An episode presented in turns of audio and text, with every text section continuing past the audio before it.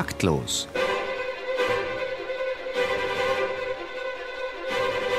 Das Musikmagazin von BR Klassik und der neuen Musikzeitung.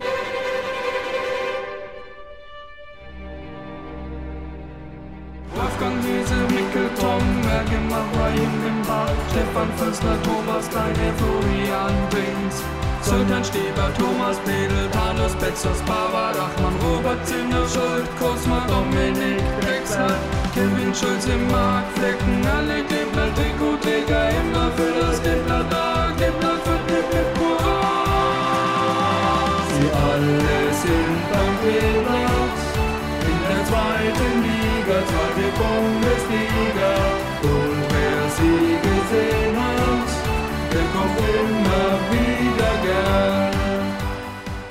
Fragt eine deutsche Bundesliga-Fußballmannschaft eine Behindertenband nach einem Song für die Stadion-CD? Nein, das ist kein Aprilscherz, das ist wirklich so passiert.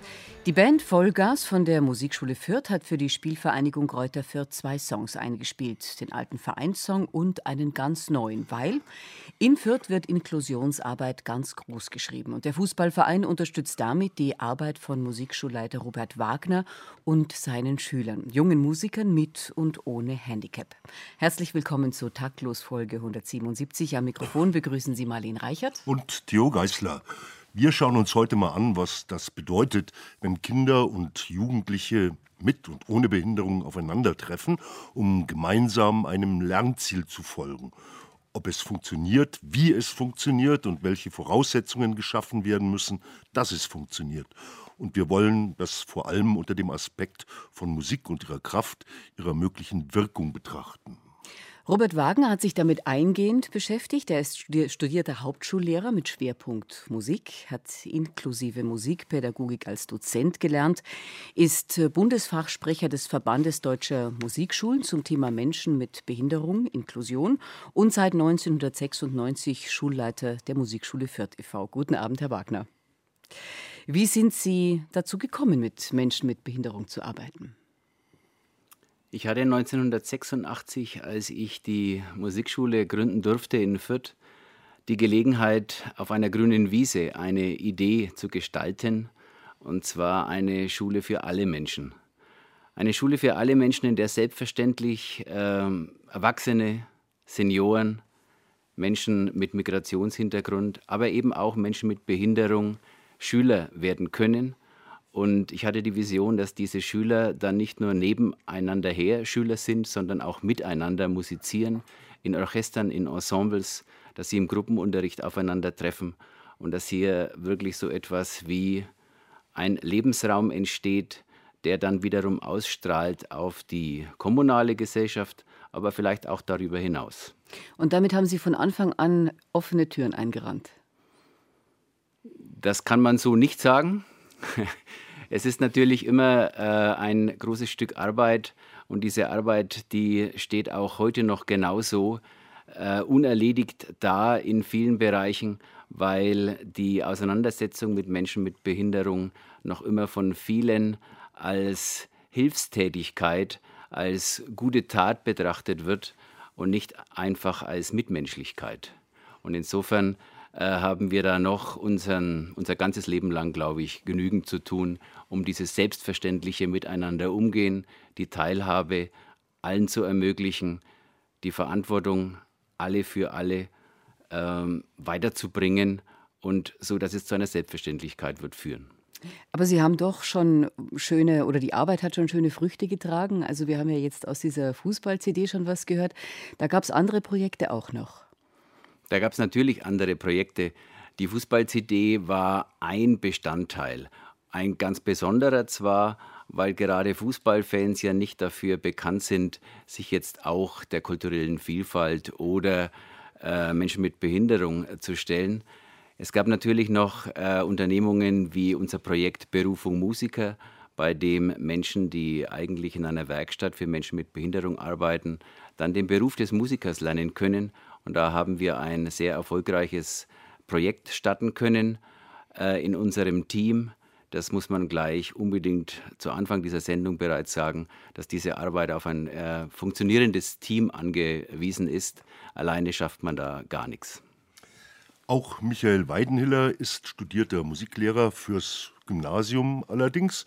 Er hat zunächst in München unterrichtet und wurde dann als Mitarbeiter in das bayerische Superstaatsministerium für Bildung und Kultus, Wissenschaft und Kunst berufen.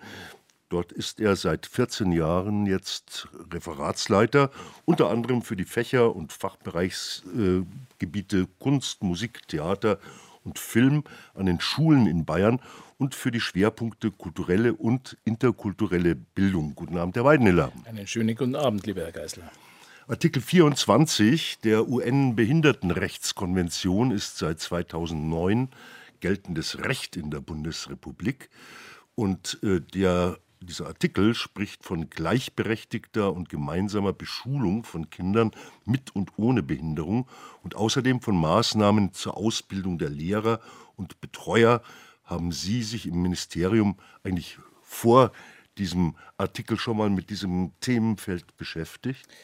Ich schon. Sie waren der Einzige. Aber nicht nur im Ministerium, sondern eigentlich seit Kindheit, weil ich aus, einem, aus einer Familie stamme, äh, in der beide Eltern Gehörlosenlehrer waren und wir eigentlich mit dem Thema ähm, Menschen mit Behinderung täglich umgegangen sind. Die Kinder waren bei uns zum Teil zu Hause. Sie waren eigentlich Bestandteil unseres täglichen Lebens. Und ich habe als Kind schon mit äh, großer Verwunderung und eigentlich großer Bewunderung mitbekommen, wie Gehörlose auf Musik und auf Rhythmus reagieren. Das heißt, für mich war das Thema eigentlich kein so ganz neues Thema. Allerdings war ich doch erstaunt, dass nach diesem eigentlich 52 Nationen Aufschrei, muss man schon sagen, 2009, es doch sehr, sehr viele Länder gegeben hat, die das ganz schnell in Gesetze umgesetzt haben. Auch Bayern mit 2011 mit einer sehr deutlichen Änderung im bayerischen Erziehungs- und Unterrichtsgesetz, das eigentlich äh, allen Schulen die Verpflichtung sozusagen aufgibt, ähm, setzt diese ähm, UN-Konvention um und tut etwas dafür, dass Behinderte oder Menschen mit äh, besonderem Förderbedarf eben in ganz normalen Regelschulen mitkommen, aber auch umgekehrt, dass auch sich Förderschulen öffnen für Kinder, deren Eltern sagen, wir wollen, dass unsere Kinder eben mit solchen Kindern auch beschult werden.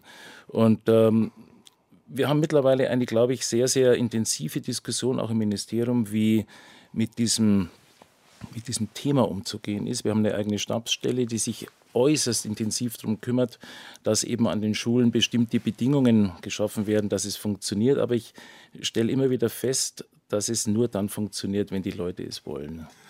Es ist auch eine Frage der Etats, denke ich mal.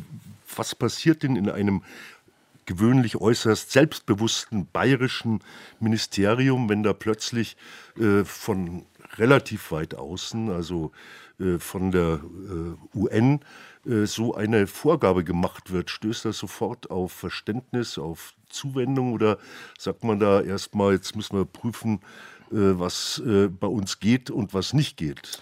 Das Ministerium ist in erster Linie ein Umsetzer. Wir dürfen ja keine Dinge sozusagen selbst an Land ziehen, sondern wir sind ja diejenigen, die das ausführen, was der Landtag uns vorgibt. Und der Landtag hat eben 2011 gesagt, kümmert euch darum, hat ein Gesetz erlassen und hat auch Bedingungen geschaffen, dass das Gesetz an den Schulen fruchtbar wird. Äh, es heißt, es hat mehr Geld gegeben, es hat äh, erheblich mehr Stellen gegeben, gerade im Bereich der sogenannten mobilen sonderpädagogischen Dienste, die unabdingbar sind, um Kinder, die eben in der Regelschule beschult werden, auch entsprechend zu unterstützen. Und ich glaube, dass es schon ein Weg ist, der jetzt mit Gewalt weiter beschrieben und gegangen wird. Vielleicht nur ein Beispiel, eine Zahl. Wir haben eine Steigerung von fast 30 Prozent von Kindern, die mittlerweile an Regelschulen beschult werden. Mittlerweile sind es über 20.000. Und das ist für mich schon ein Zeichen dafür, dass auch die Schulen und die Lehrkräfte vor allem das Thema sehr, sehr ernst nehmen. Blicken wir ein paar Jährchen zurück. Hätten Sie sich selber vorstellen können, als Sie noch aktiv waren im Schuldienst, äh, gehandicapte, behinderte Kinder zu unterrichten? Wären Sie darauf vorbereitet gewesen? Ich, ich musste es mir sogar vorstellen, weil ich einen autistischen Jungen in der K12 damals des Gymnasiums hatte, der auch noch ein Tourette-Syndrom hatte. Es war also richtig spannend, was da passiert ist. Äh, aber ich war nicht darauf vorbereitet. Ich konnte, wenn ich ehrlich bin, obwohl ich aus einer Familie kam, die eigentlich mit sowas umgehen hätte können sollen, äh, konnte ich im Unterricht nicht damit umgehen. Ich war ehrlich gesagt überfordert. Ähm, der Junge hat mir regelmäßig die Stunde zerschlagen und ähm, auch seine Mitschüler waren nicht darauf vorbereitet, wie man mit so etwas kontinuierlich umgeht. Ich glaube, das sind wir heute auch noch nicht. Aber wir sind auf jeden Fall heute mehr bereit, damit umzugehen. Also wie eine funktionierende gemeinsame Arbeit aussieht, respektive wie sie sich anhört, das erleben wir jetzt. Jetzt gibt es nämlich drei von der vierten Musikschulband Vollgas, nämlich Tobias Geringer Akkordeon, Raimund Gerbel Cajun und Robert Wagen an der Gitarre mit einem wunderbaren Standard mit Autumn Leaves von Josef Kosma.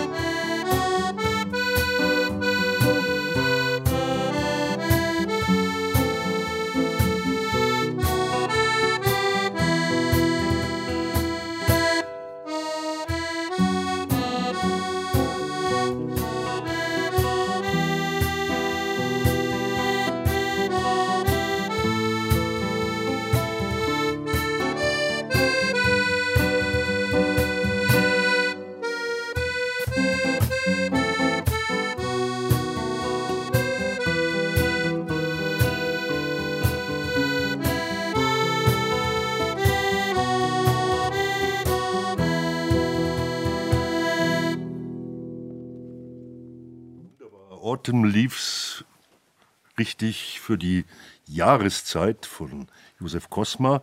Und wir hörten Mitglieder der Band Vollgas, Thomas Geringer Akkordeon, Raimund Gerl Kajun und Robert Wagner, den Lehrer an der Gitarre. Raimund Gerbel und Thomas Geringer arbeiten in der Dambacher Werkstatt, in den Dambacher Werkstätten der Fürther Lebenshilfe. Wie äh, seid ihr in die Musikschule überhaupt gekommen? Also wir sind in die Musikschule gekommen. Das Taxi hat uns immer gebracht und dann, ähm, dann sind wir hingefahren und dann haben wir und dann sind wir in die Musikschule gekommen, dann haben wir musiziert. Und äh, was habt ihr da so am Anfang gemacht? Denn ihr seid ja jetzt schon richtige Profis. Also am Anfang haben wir immer geprobt. Und äh, die Habt ihr euch selber die Lieder ausgesucht oder wie war das? Hat die der strenge Herr Wagner vorgegeben? Eigentlich nicht, nee. Und so die Proben, wie laufen die ab? Äh, geht das von Anfang an recht gut oder ist es erstmal am Anfang vielleicht so ein bisschen chaotisch? Also ich, ich muss mal sagen, das war also chaotisch war das nicht, weil ähm, weil es hat, es macht halt Spaß, Musik zu machen. Und äh, du spielst ja schon Langschlagzeug, hast du erzählt. Und, ja, von klein an schon. Und hast äh, mit einem ganz besonderen Instrumentarium angefangen. Ja, also auf, Koch, auf Ko Küchtöpf äh, bei meiner Mama. Ah ja. Von meiner Mama. Naja, da hat man ja dann schon äh, eine gute Vorbildung. Auf, ja. Und auf einmal habe ich dann ein eigenes Schlagzeug gekriegt. Super. Habe ich mir gewünscht. Und das war ein großer Moment. Ja. Wie viele seid ihr in der Band? Mm, zu, zu acht. Zu acht seid ihr. Mhm. Und wie viele Auftritte habt ihr so? So ungefähr? Also sehr viele. Schon sehr viele. Ja. Mhm, ja. Auch so bei größeren Veranstaltungen. Also mit, mit, Ja. mit mehr Publikum. Mhm. Ja. Wie lang, wie lang ungefähr spielt ihr schon jetzt so? So wie viele Jahre? Also schon viele Schon Jahre. viele Jahre. Mhm. Als Vollgas spielen wir jetzt seit 2009 zu- äh, zusammen. Oh, das sind schon fünf Jahre? Ja, genau. Da seid ihr richtig, richtig gut eingespielt mittlerweile. Und danach spielen wir noch mit einer Band, das ist die, äh, wie heißt das noch? Blue Frux. Ah, Blue? Frogs, genau. Genau. Und der Saxletten ist auch eine Band von der Musikschule. Das ist eben das Schöne daran, dass die ihr Handwerk bei uns erlernt haben an der Musikschule und mittlerweile auch in ganz regulären Schülerensembles der Musikschule Platz finden. Und am Anfang ist es äh, für den Originalschlagzeuger dieser Formationen oft einmal ungewöhnlich, wenn der Dirigent sagt, mach doch mal Platz, räum mal deinen Stuhl. Jetzt kommt der Raimund Geibel und spielt mal. Und dann sind die Blicke doch so, dass man sich denkt, ah, wie wird es wohl klingen? Wird er das können? Hält er die Band zusammen? Und wenn er dann zum Beispiel mit unserer Tune-Up Big Band spielt äh, und plötzlich gruft's von hinten mhm. und dann die Blicke zu sehen, das ist für uns ein großer Dank unserer äh, Arbeit wenn man hier wirklich sieht, hier bewegt sich was, hier mhm. äh, ändert sich Haltung plötzlich. Die Leute denken über das Vorurteil, das sie bisher vielleicht hatten, nach und äh, revidieren das dann und haben plötzlich eine ganz andere Einstellung. Und wenn man dann miterlebt, dass dann äh, im Schulhaus die äh, Nichtbehinderten, die Menschen mit Behinderung einfach ganz normal begrüßen, dann ist das auch so etwas was man als Fortschritt bezeichnen kann im Sinne dieses Inklusionsgedanken. Also die Musik, die, die, die fördert schon diese, diese, diese Gemeinschaft und die Gemeinsamkeit. Das ist äh, wichtig, dass es die Musik gibt, weil äh, wir haben zum Beispiel Ensembles, in denen ein 15-jähriger Trompeter neben einem äh, 75-jährigen Posaunisten äh, am Pult steht und äh, hier ist es völlig selbstverständlich, dass die gemeinsam an einem Ziel arbeiten. Und dieses Ziel heißt die Gestaltung eines musikalischen Werkes bestmöglich. Mhm. Und das ist wirklich eine Ausnahmestellung, den die, Musik, äh, den die Musik hier einnimmt, weil in keiner anderen Disziplin ist es möglich, dass der Opa mit dem Enkel spielt. Meistens hat der Enkel Mitleid mit dem Opa und spielt mit dem Opa, strengt sich nicht so an. Oder der Vater hat ein bisschen Mitleid mit dem Sohn und äh, strengt sich nicht so an. Man spielt eigentlich schon, weil man miteinander was gestalten will, ohne Frage. Ich will jetzt dieses Tun miteinander gar nicht schmälern. Aber hier gibt jeder sein Bestes in der Musik.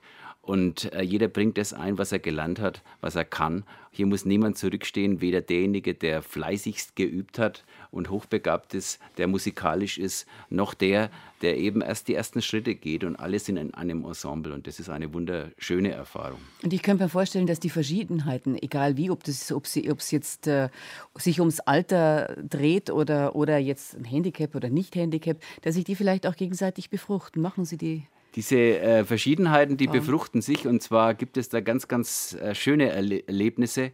Jetzt einmal vom Menschen mit Behinderungen weg, wenn man zum Beispiel sieht, dass sich ähm, junge Musiker in der Pubertät, äh, die wir ja auch betreuen in unseren Pop-Ensembles, dann äh, umarmen bei der Begrüßung oder umarmen bei der Verabschiedung und erlebt dann mit, wie ein äh, Erwachsenenensemble, Gitarrenensemble zum Beispiel, plötzlich dieselbe Gepflogenheit annimmt und die umarmen sich dann plötzlich auch, wenn sie sich mhm. sehen und verabschieden sich über diese Umarmung. Und diese ganzen Grenzen verschwimmen und es ist dann wirklich Menschlich Menschlichkeit pur, dann ist es äh, ein sehr, sehr schöner Keim, der da aufgegangen ist. Mhm. Inklusion ein Riesenfeld, in dem Musik sicherlich eine ganz exzellente Rolle spielen kann. Wir haben als objektiven Experten unseren taktlos Betriebspsychologen Dr. Martin Hufner gebeten, eine wissenschaftlich fundierte Einschätzung aller erdenklichen Inklusionsbestrebungen abzuliefern.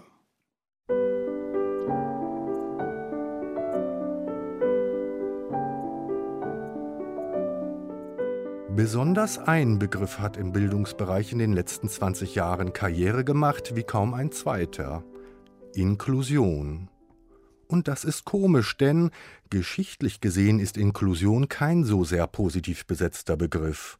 Er bedeutet einschließen, wobei nicht einmal klar ist, wer das Recht des Einschlusses denn für sich beansprucht und wer da eigentlich wen und mit welchem Recht einschließt. Eine UNESCO-Leitlinie zum Thema Inklusion klingt dabei zunächst sehr wohlmeinend.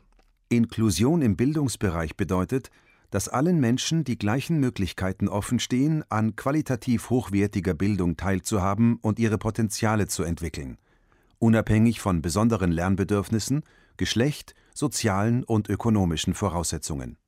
Da reibt man sich verklärt die Augen. Wie schön ein Hoch auf die differenzierte pädagogische Förderung.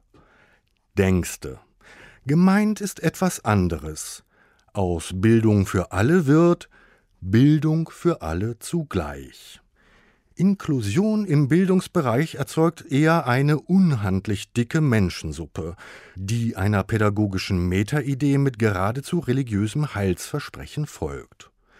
So schön es in der Theorie sein mag, dass man allen Bildungsansprüchen jeweils angepasst gerecht wird, so sehr überfordert dies zum Beispiel die Lehrenden – zumal in einer doch immer stärker durchgetakteten Schulwelt, wo Lehrpläne und Lernziele einen eisern grauen Rhythmus vorgeben. Statt Differenzierung erfolgt Gleichmacherei. Inklusion macht die Menschen erst recht zu Lernmaschinchen.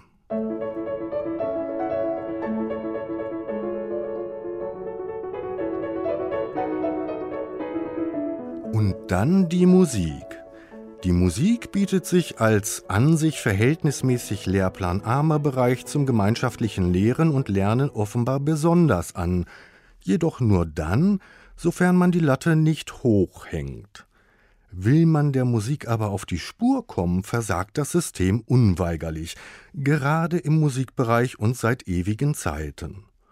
Im Grunde waren nämlich die Musikklassen immer schon Inklusionsklassen, Musikalisch Vorgebildete mussten in die normalerweise größere Gruppe der nicht Vorgebildeten inkludiert werden. Geklappt hat das bisher so gut wie nie. Die Menschen sind einfach verschieden und sie per Inklusion über einen Kamm zu scheren, bringt nur noch mehr Probleme mit sich. Inklusion ist falsch verstandene humanistische Augenwischerei an den Bedürfnissen der Menschen vorbei. Die Menschen sind verschieden, nur ihre Rechte sind gleich. Schule, die das berücksichtigen würde, wäre einem emphatischen und empathischen Bildungsbegriff ungleich näher.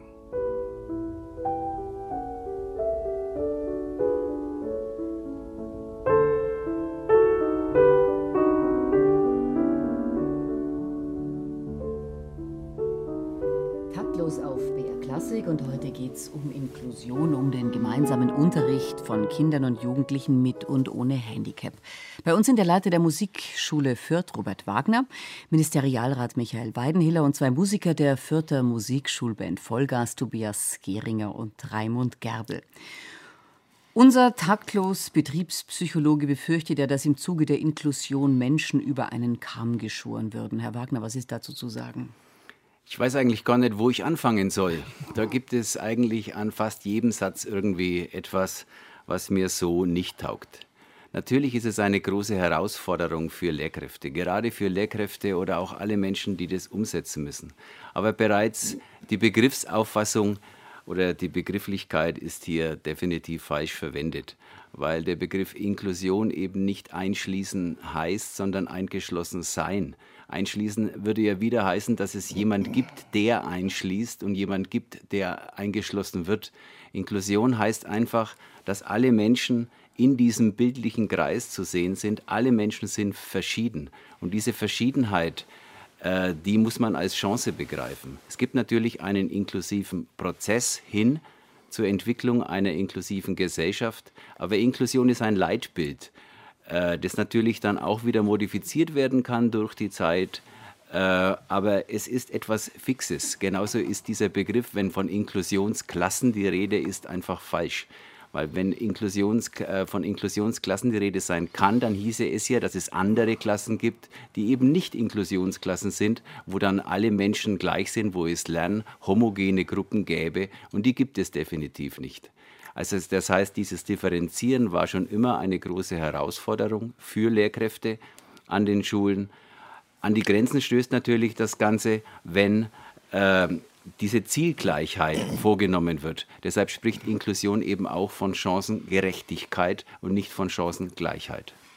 Herr Weidenhiller, wie kann ein Ministerium als Umsetzinstitution auf äh, diese ja, wie soll ich sagen, sehr schwierig äh, zu äh, transportierende Melange von ja, menschlichen und äh, seelischen äh, Einflüssen eingehen? Wie, wie, wie kann sie dem gerecht werden? Also Ohne dass jetzt äh, im Grunde genommen diese äh, Hufnersche ähm, Katastrophe eintritt. Also die Hufnersche Katastrophe halte ich genauso wie der Herr Wagner für weder eintretbar noch ist sie eingetreten. Ein Ministerium kann auf sowas nur Bedingungen setzen und hoffen. Und ich sehe ja ganz klar, dass draußen unglaublich viel umgesetzt wird, dass die Schulen, dass die Lehrkräfte vor allem, Schulen sind ja keine abstrakten Körper, sondern leben nur von denjenigen, die dort arbeiten und leben, dass die Lehrkräfte mit ihren Schülern gemeinsam das eigentlich das Ziel umsetzen, für jeden Schüler und zwar nicht nur für die, die hier inkludiert werden, sondern für alle Schüler eine bestmögliche Förderung zu erreichen. Und Herr Wagner, Sie sprechen mir aus dem Herzen, wenn Sie sagen, dass im Grunde genommen das Thema Inklusion viel breiter gefasst werden müsste. Ich war vor kurzem in einer Schule, in der bei 330 Schülern 44 Nationen beheimatet sind. Das ist in Bayern keine Seltenheit. Das ist eigentlich sogar sehr häufig der Fall. Diese Kinder aus 44 Nationen haben genauso ein Recht, individuell gefördert zu werden, auch wenn sie unsere Sprache noch nicht können, auch wenn sie vielleicht sogar mit Dingen ankommen, die wir noch gar nicht erkannt haben, was sie als individuelle Förderung brauchen, wie unsere eigenen Kinder. Und das ist, glaube ich, das Megathema, das äh, mit, auch mit 2009 mit dieser UN Konvention letztlich umgesetzt werden sollte, einen Blick zu haben auf alle Menschen, die bei uns leben, die äh, ganz egal, ob sie Flüchtlinge sind, ganz egal, ob sie hier geboren wurden, ganz egal, ob sie eine Behinderung haben oder ob sie einen individuellen Förderbedarf haben, aber mit diesen Menschen so umzugehen, wie sie es wert sind. Und äh, die Frage, die Sie stellen, zu Recht, Herr Geisler, wie kann ein Ministerium das befördern?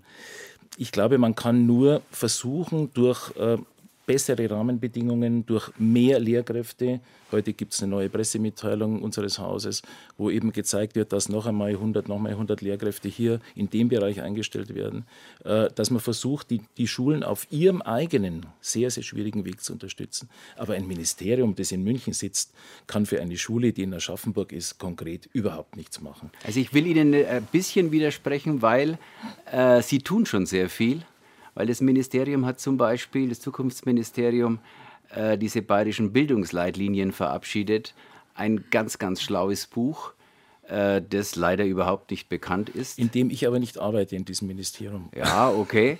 aber äh, ich glaube, äh, den Herrn Geisler so verstanden zu haben, dass es generell darum ging, was kann ein Ministerium ja. tun, um äh, diesen, diese inklusive Entwicklung zu unterstützen. Und da gibt es ganz, ganz schlaue Sätze in diesen bayerischen Bildungsleitlinien. Und ich wünsche mir, dass diese Sätze auch gelesen werden. Hier ist äh, von, von der Grundschulzeit, von der Kindergartenzeit bis hinauf ins äh, ältere Schüleralter äh, wirklich eine Vernetzung in der kommunalen Bildungslandschaft angemahnt, weil erkannt worden ist, dass wir nur gemeinsam dieses Problem angehen können. Und wie, als Sie vorhin gesagt haben, Sie werden mit aller Gewalt versuchen, das Thema Inklusion weiter vor, vorwärts zu bringen, äh, dann will ich das nur unterstreichen, dass mit aller Gewalt letztendlich eine Formulierung ist, die Bayern genau nicht macht. Bayern ist sehr, sehr äh, vorsichtig und zerschlägt eben nicht funktionierende Einrichtungen, wie es in anderen Bundesländern gemacht wird, sondern geht da wirklich schrittig vor und versucht, Kompetenzen da zu bündeln und zu vernetzen, wo sie vorhanden sind. Und ob jetzt die individuelle Förderung wirklich an einer Regelschule stattfinden muss oder äh, ob es auch Menschen gibt, die einen Schutzraum brauchen, der natürlich durchlässig sein muss, das ist eine Frage, die eben nicht mit dem Holzhammer in Bayern, äh, Gott sei Dank, äh, erledigt wird, sondern sehr, sehr behutsam.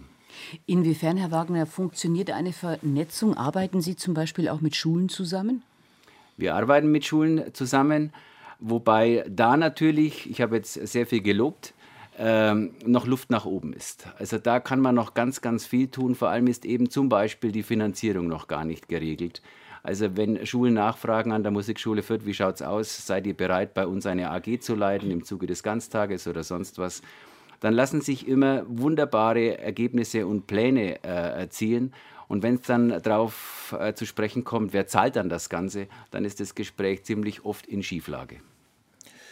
Äh, das Thema Ganztag, wenn wir jetzt angehen, dann wird die ja. Sendezeit leider nicht ausreichen. Es gibt hier eine ganze Menge an unterschiedlichen Möglichkeiten. Wir haben uns vorher darüber ausgetauscht. Wir werden morgen ein Gespräch noch mal führen, wie eben eine bessere Verzahnung der Leistungen von Musikschulen gerade für den Ganztag möglich ist. Wir hatten vor zwei Wochen in Regensburg einen Kongress, der auch das Thema noch mal beleuchtet hat. Dass hier noch Luft nach oben ist, Herr Wagner, gebe ich absolut zu. Und ich denke, die Luft nach oben ist nicht dünn. Sie wird, wie Sie es vorher angesprochen haben, Gott sei Dank ein bisschen dicker da sind wir auf einem guten Weg. Wie sieht es denn mit der Ausbildung der Lehrer aus? Ich weiß nicht, inwieweit Musikhochschulen, äh, gerade auch in Bayern, äh, da tätig werden. Meines Wissens noch sehr, sehr äh, wenig. Und ist das nicht eigentlich die Voraussetzung dafür, dass dann auch vor Ort und in den Schulen äh, konsequent und, und effektiv gearbeitet werden kann. Sie sprechen ein ganz, ganz wichtiges Thema an. Mir liegt immer am Herzen, dass wir nicht vergessen, dass wir ja Tausende von Lehrkräften äh, in der aktiven sozusagen beruflichen Phase haben. Das heißt, wir müssen beide sehen. Wir müssen die Neuen sehen, die jetzt ausgebildet werden und diejenigen, die noch 20, 30 Jahre aktiv sind. Das heißt, als erstes müssen wir den Blick auf die Lehrerfortbildung richten. Wir müssen versuchen, hier einige Dinge bayernweit zu initiieren, die das Thema ähm, inklusive Musikpädagogik in den Blick nimmt, und zwar für alle Lehrkräfte. Aber Ihre Frage zielt ja auf die Hochschulen. Wir haben in Bayern zwei Musikhochschulen in Würzburg und München. Wir haben aber auch sieben Universitäten. und wir haben noch eine tolle in Nürnberg. Wir haben eine tolle in nicht, Nürnberg nicht und wir haben, wir haben eine sehr, sehr intensive Universitätenlandschaft in dem Bereich. Aber wir haben hier mit Sicherheit übrigens bundesweit einen gewissen Nachholbedarf. Was mich ein bisschen hoffnungsfroh stimmt, ist, dass die Pionierin eigentlich der inklusiven Musikpädagogik Birgit Jank äh, an der Uni Potsdam ja seit einem Jahr beim VBS, bei unserem Verband der bayerischen äh, Schulmusiker, im Präsidium ist. Und sie wird hier sicher, da bin ich überzeugt, Marksteine setzen, die auch dafür sorgen, dass auf, einem, auf der einen Seite unsere Schulmusiker, die aktiv sind, hier mehr Bewusstsein entwickeln, auch mehr Fortbildung bekommen, auf der anderen Seite aber auch in der Hochschullandschaft in Bayern mehr passiert. Herr Wagner, wie, wie, wie stemmen das eigentlich Ihre Lehrer? Die haben ja wahrscheinlich jetzt nicht alle äh, eine Inklusionsfortbildung. Es gibt den Verband Deutscher Musikschulen. Bei diesem sind eben 960 äh, Musikschulen in ganz Deutschland Mitglied. Und dort wird bereits seit über 35 Jahren äh, dieses Thema sehr, sehr wirkungsvoll behandelt. Professor Dr. Werner Probst hat es vor 35 Jahren von Bochum aus installiert und bereits dort sich eben die Frage gestellt, wie ist es möglich, äh, mehr Menschen auszubilden, die dann wiederum ihr Wissen weitergeben in diese besagte Richtung. Und äh, er hat damals schon erkannt, das Ganze steht und fällt mit der Lehrerausbildung. Und deshalb gibt es äh, an der Akademie Remscheid einen Lehrgang, wo qualifizierte äh, Hochschulabsolventen, Lehrkräfte an Musikschulen weiterqualifiziert werden zum Musiklehrer für Menschen mit Behinderung. Diesen Lehrgang leite ich gemeinsam mit zwei Kollegen. Und dort äh, bekommen viele Kollegen eben ein Rüstzeug, das sie dann befähigt, äh, mit diesem Handwerkszeug ganz normal umzugehen. Also nicht etwa äh, heilende Hände aufgelegt, sondern eigentlich ist der natürliche Umgang, man muss es tun.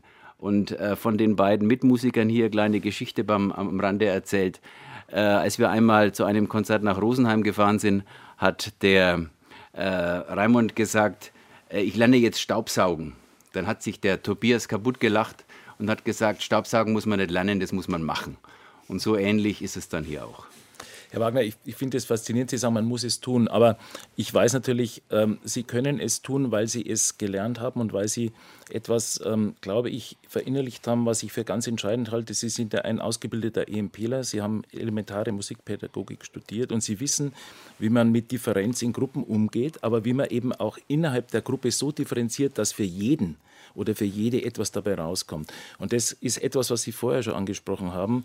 Wenn Sie einen 75-Jährigen neben dem 15-Jährigen in Ihrem Orchester haben, dann wissen Sie ganz genau, wie Sie beide Musiker sozusagen ansprechen müssen und beide Musiker mit Aufgaben betrauen, dass beide das Gefühl haben, ich bin in diesem Ensemble wichtig. Und das halte ich für ganz entscheidend. Und da müssen wir, glaube ich, noch einiges tun, denn diese Differenzierung kann nicht jeder, auch wenn er Musik studiert hat einiges tun. Äh, sicherlich gibt es Fortbildungen, aber muss man nicht ganz äh, ehrlich sagen, es sind Tropfen auf den heißen Stein im Verhältnis zu dem Bedarf an kompetenten, an ausgebildeten äh, Lehrkräften, die da generiert werden. Denn ich meine, es ist ja so, dass im Grunde genommen äh, jede Klasse, die äh, inklusiv arbeitet, wenigstens zwei kompetente Lehrerpersönlichkeiten oder Lehrerinnenpersönlichkeiten benötigt. Das ist eine Verdoppelung äh, der Lehrerzahl, die da nötig wäre. Ja, da gibt es aber auch, auch wiederum was dazu zu sagen, weil es ist nicht unbedingt äh, nötig, dass man hier äh, eine Differenzierung von Seiten des Lehrers äh, macht. Wir verfolgen hier eigentlich, dass das eine selbstbestimmte Differenzierung ist, die vom Schüler ausgeht. Mhm. Dass der Schüler also mit Bausteinen versorgt wird, die er kompetent bei der Gestaltung eines musikalischen Werkes einbringen kann. Und er weiß dann genau, okay, bei diesem Stück kann ich mitspielen, mit dem und dem Baustein kann ich das. Und deshalb fängt jedes äh, Tun eigentlich mit Wahrnehmen vorher an, dass die Schüler eben wissen, okay, das kann ich, das kann ich bei diesem Stück in dieser Situation einbringen. Und er weiß, dass dieser Baustein ein zuverlässiger Baustein ist. Also diese, ähm, dieser Anspruch an den Lehrer, immer für 30 Leute ständig zu differenzieren, das ist ein Anspruch, der eigentlich gar nicht erfüllt werden muss, wenn man diesen anderen Weg geht, Handwerk zu lehren, das dann eingebracht werden kann im richtigen Moment. Ist in der Musikschule aber sicher eine andere Situation als in der allgemeinbildenden Schule. Da denke ich, äh, muss man schon ähm, unterscheiden. Und wir machen weiter mit Musik. Hm? Ja, wir machen weiter mit Musik und bitten unsere Vollgas-Jungs. äh, zwei Titel werden sie uns jetzt spielen: Down by the Sally Gardens und Yesterday.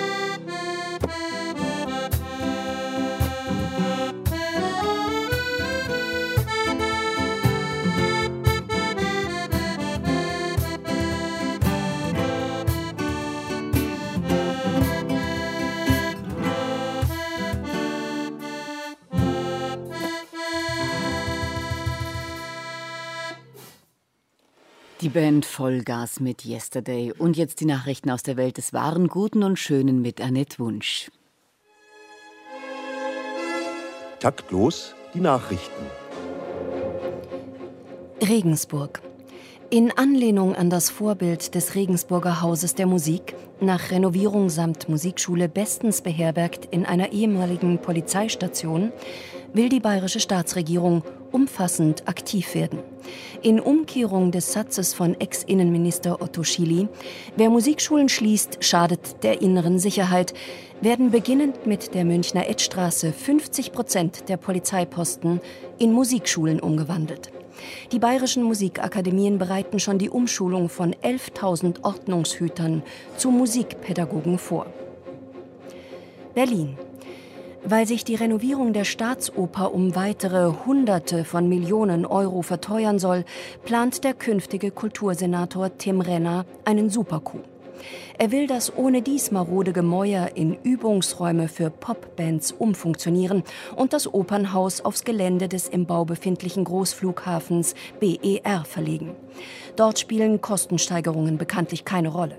Es gibt jede Menge Parkplätze und dank eines Spielplanes mit mondänen, schicken Kurzopern könne dort ein mobiles, jugendlich dynamisches Publikum erreicht werden, das gerade in Zeiten häufiger Streiks anspruchsvolle Ablenkung verdiene. Bei mehrtägigen Arbeitsniederlegungen soll das komplette Bayreuther Ring-Ensemble eingeflogen werden. Per Hubschrauber natürlich. Bregenz. Erneut können Opernfans in der kommenden Saison das Spiel auf dem See nicht nur von der Tribüne aus erleben, sondern als Statisten und Kleindarsteller selbst Teil einer spektakulären Inszenierung werden. Gefragt sind Zofen, Henkersknechte und ein Prinz von Persien. Für die Oper Turandot suchen die Bregenzer Festspiele Männer und Frauen, die während der Probenphase im Juni sowie an den Aufführungstagen zu Bregenzer Theaterfamilie an den Bodensee gehören möchten. Vorzulegen ist ein Leistungsschwimmerzeugnis und ein Beleg über die Fähigkeit, 20 Minuten ohne Luftzufuhr tauchen zu können. Der Henker soll über chirurgische Grundkenntnisse verfügen. Berlin. Nachdem der Fahrdienstvermittler Uber seine Kooperation mit dem Musikstreaming-Portal Spotify bekannt gegeben hat, wonach die Kunden demnächst für Taxifahrten selbstgewählte Musik beim Fahren hören können, gehen die traditionellen Taxiunternehmen in die Gegenoffensive. In Zusammenarbeit mit dem Verband Deutscher Musikschulen bieten sie ihren Gästen die Nutzung von Musikinstrumenten aus der musikalischen Früherziehung an. Die Fahrzeuge werden mit Trommeln, Xylophonen und Blockflöten ausgestattet. Nun können die Passagiere Musik, die sie hören wollen, selbst während der Autofahrten produzieren. Unterstützt werden sie dabei von den Fahrern, die zu 99 Prozent ohnehin ehemalige Musikstudierende sind. Kinder und Jugendliche mit und ohne Handicap im gemeinsamen Unterricht. Damit beschäftigen wir Taktlosen uns heute mit dem Thema Inklusion.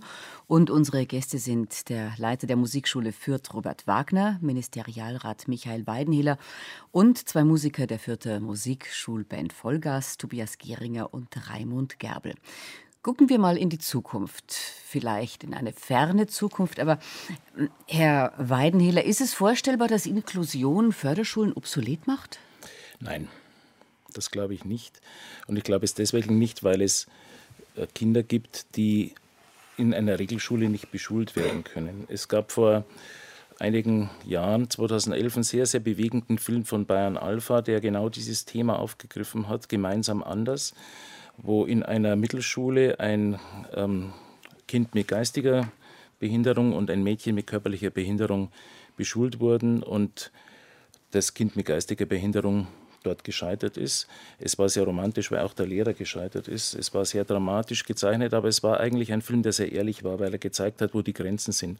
Vor einigen Monaten hat der leider mittlerweile verstorbene Herr Reiter einen sehr, sehr bewegenden Kommentar in der Süddeutschen geschrieben, wo er auch aufgezeigt hat, wo seiner Meinung nach die Grenzen sind und wo er ein, ein flammendes Plädoyer für Förderschulen gehalten hat, die eben gerade für bestimmte Kinder mit einem bestimmten Förderbedarf unabdingbar sind. Und ich denke, äh, wir sollten da die Augen nicht verschließen und das auch anerkennen. Es gibt einfach bestimmte Behinderungen, die nicht in der Regelschule beschulbar sind, aber es gibt eine ganze Menge an Kindern, die dorthin gehören und dort auch ihren Platz haben.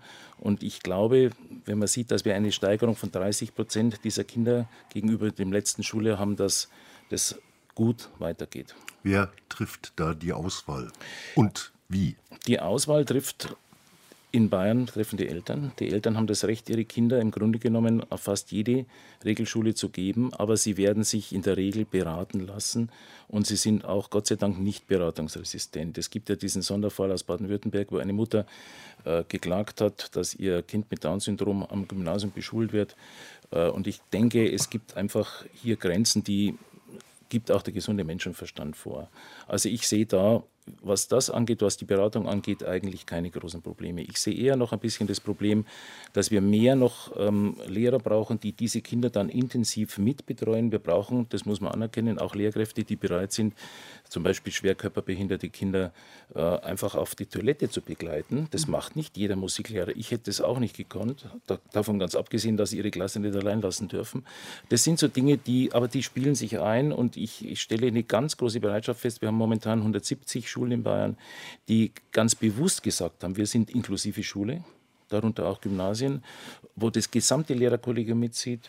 Ähm, das ist natürlich in der Gesamtmenge von fast 5000 noch nicht allzu viel, aber alle anderen sind ebenfalls meiner Meinung nach auf dem Weg. Mhm. Herr Wagner, wie, wie entscheiden Sie oder müssen Sie gar nicht entscheiden? Ich muss eigentlich gar nicht entscheiden. Die Musiker der Band Vollgas zum Beispiel, äh, die kamen zu uns ohne jegliches Casting. Mhm. Also da hat der Saxophonist zum Beispiel bei uns mit dem Saxophonspielen begonnen. Oder die Keyboarderin hat bei uns mit dem Keyboardspielen begonnen. Und äh, es gibt andere Modelle, wo, wo dann auch wieder eine Aufnahmeprüfung steht und die Musikalität getestet wird. Und da sind wir Gott sei Dank weiter. Professor Probst, den ich vorhin zitiert habe, äh, trat an äh, mit dem Satz, jedes Kind ist für Musik empfänglich, also in diesem Sinne musikalisch mittlerweile durch viele äh, Pilotprojekte, wie zum Beispiel Berufung Musiker der Musikschule Fürth, ist bewiesen, dass jeder Mensch, der will, Musik machen, lernen kann. Und dazu gibt es eben Lehrkräfte, die diese äh, Zusatzqualifikation haben. Und wenn die dann Hand in Hand geht mit einer grundsätzlichen Haltung, äh, dann äh, kann man nur eigentlich sagen, jetzt kann das Kind äh, geboren werden und kann die Sache gelingen diese, diese Inklusion an Schulen, an allgemeinbildenden Schulen, äh, ist wirklich mit Vorsicht zu genießen. Und ich betone es nochmal, da bin ich wirklich froh, dass ich in Bayern lebe, äh, weil ein Gymnasium eigentlich ja eine exkludierende Aufgabe hat. Sie, äh, ein Gymnasium soll ja selektiv vorgehen und soll ja äh, die Leute weiterqualifizieren, die das Zeug dazu haben und die Bereitschaft dazu haben, auf eine Hochschule zu gehen. Aber ich habe vorhin auch schon betont, äh, ich glaube, der Stein des Weisen liegt in der Vernetzung und liegt in der Durchlässigkeit, dass es äh, keine Aufnahme gibt. Und Herr Weidenhiller hat es gesagt, äh, Menschen mit Behinderung, aber hier muss man ja einfach differenzieren. Es gibt Menschen mit einer schwereren Behinderung, mit einer Mehrfachbehinderung und Menschen, die einfach eine Sinnesbehinderung haben oder äh, Sehbehinderung, die hörbehindert sind, die man alle kanalisieren kann. Und für die muss selbstverständlich der Platz auf jeder Schule ihrer Wahl offen sein. Herr Wagner, Sie haben vorher was ganz Wichtiges gesagt, ähm, dieser eher sanfte Weg. Und es gibt ein Modell, das ich für ganz wichtig halte, nämlich, dass man Klassen auslagern kann. Sie können also eine Klasse, eine Musikklasse, eine ganz normale Klasse an eine Förderschule auslagern und dort mit den Kindern der Förderschule gemeinsam, zum Beispiel in der fünften Klasse Gymnasium, Musik machen. Und das wird auch gemacht. Also die Fächer werden durchlässiger. Das heißt, die Schulen tauschen sich aus und sagen, für dieses Fach in dieser Jahrgangsstufe das kann ich mit einer, mit einer Förderschulklasse gemeinsam beschulen. Da sind meistens Tandems unterwegs und das funktioniert in Musik in der Regel sehr, sehr gut, weil die Lehrkräfte, die sich auf das einlassen, natürlich auch eine entsprechende Professionalität mhm. haben und auf die Art und Weise auch sehr schöne Ergebnisse haben. Aber es muss natürlich auch der finanzielle Rahmen da sein, in dem das Ganze passiert, äh, wie es eben vielfach äh, noch nicht äh, wünschenswert ist, habe ich ja vorhin einmal angedeutet, dass nämlich diese äh, Begegnung des Tandems auf Augenhöhe einfach noch nicht gewährleistet ist, weil der Musikschullehrer um ein Vielfaches weniger verdient als der Regelschullehrer. Und da äh, kann man lernen voneinander. Und erst dieses Zusammenwirken der beiden Kompetenzen, dieses Multiprofessionelle, ist dann letztendlich der Stein der Das wäre für mich der dritte Schritt, da haben Sie mich falsch verstanden. Also ich sprach jetzt vom Regelschullehrer und vom Förderschullehrer, okay. noch nicht vom Musikschullehrer, aber das wäre dann das Tridem, das mit Sicherheit hoch wünschenswert wäre für die Zukunft. Ich möchte aber trotzdem noch mal kurz auf die Akzeptanz von Gehandicapten in sogenannten normalen Klassen äh, zu sprechen kommen. Wir leben in einer Zeit äh, von Markenfetischismus, von äh, Schönheitsidealen, die zum Teil äh, absurd und pervers sind und trotzdem intensiv in Klassenverbünden und in Klicken gelebt werden. Äh, ist es nicht besonders schwierig, dann da eine ja, eine Akzeptanz herzustellen für die Menschen, die ein bisschen anders sind. Nein, also wir, wir stellen fest, dass die, wir sprechen ja von einer kleinen Zahl. Also in einer Regelklasse haben sie in der Regel nicht mehr als zwei bis drei äh, Kinder mit, mit besonderem Förderbedarf. Und diese Kinder werden sehr liebevoll von den Klassen aufgenommen. Die kommen ja auch nicht quer in die elfte Gymnasium, sondern die kommen in, normalerweise von unten drauf, wachsen in der Klassengemeinschaft mit, sofern sie eben das Klassenziel mit erreichen. Und sie werden sehr akzeptiert. Ganz im Gegenteil, sie werden sogar teilweise mehr akzeptiert als andere Kinder der Klasse, was auch schon wieder zu einer gewissen Art von, meiner Meinung nach, Schieflage führt. Aber da habe ich keine Bedenken. Also Funktioniert also aber nur das Ganze, wenn äh, die Menschen mit Behinderung tatsächlich dann auch sich selbst und ihr Können einbringen. Der Schlüssel ist das Können. Und ob das über Bausteine funktioniert oder äh, durch eine Sprache, die äh, dann andere Musiker auch verstehen. Die Gruppe Vollgas hat zum Beispiel mit der Weltmusikgruppe Quattro Nuevo schon mehrfach äh, fusioniert. Und da muss die gleiche Sprache gesprochen werden. Und da müssen auch die Profis sehen, hoppla, äh, Vollgas gibt das Beste und die können was. Und jeder übernimmt sich nicht, sondern schreckt auch davor zurück und macht es einfach nicht, äh, ein Solo zu spielen, wenn ich keine Ahnung habe, in welcher Tonart und so weiter. Und jeder steuert das, was er hat, ein und bei. Und das ist eben auch der inklusive Gedanke dran an dieser Arbeit. Ja, bin ich ganz bei Ihnen. Also ich, ich freue mich so, ich habe das Zitat vom Raimund noch im Ohr, wo er gefragt wurde, bist du aufgeregt vom Auftritt und sagt, nö, ich kann es doch. Also ich habe heute Abend gelernt, dass da ganz, ganz viele Chancen drin stecken in der Inklusion. Und ich hoffe, die werden genutzt. Wir sind schon wieder am Ende unserer Sendung angelangt. Vielen Dank an unsere Gäste Robert Wagner, Michael Weidenhiller, Tobias Geringer und Raimund Gerbel. Ja, und vielen Dank auch ans Team, technische Realisation Ulrike Schwarz, Regie Christoph C. Stechbart und Redaktion Alexandra Dielitz. Nachhören oder als Podcast downloaden können Sie die Sendung wie immer unter nmz.de/slash taktlos. Da gibt es auch inzwischen allerhand Interessantes aus den vorhergegangenen Senden, Sendungen und natürlich im Podcast-Service von BR Classic. Und da finden Sie auch Informationen zu unserem nächsten Thema am 1. Februar, Donnerstag, dann leider erst. Ausnahmsweise vermutlich mal was ausgesprochen Heiteres. Ist denn schon wieder Fasching? Dürfte hinkommen, ja, ja aber wir werden den natürlich auch äh, ein bisschen anschwärzen. Ne? Am Mikrofon verabschieden sich Theo Geisler. Und Marlene Reichert und fürs musikalische Finale haben sich die drei von Vollgas nochmal formiert und die spielen jetzt Fly Me to the Moon. Schönen Abend. Eins, zwei, drei, vier.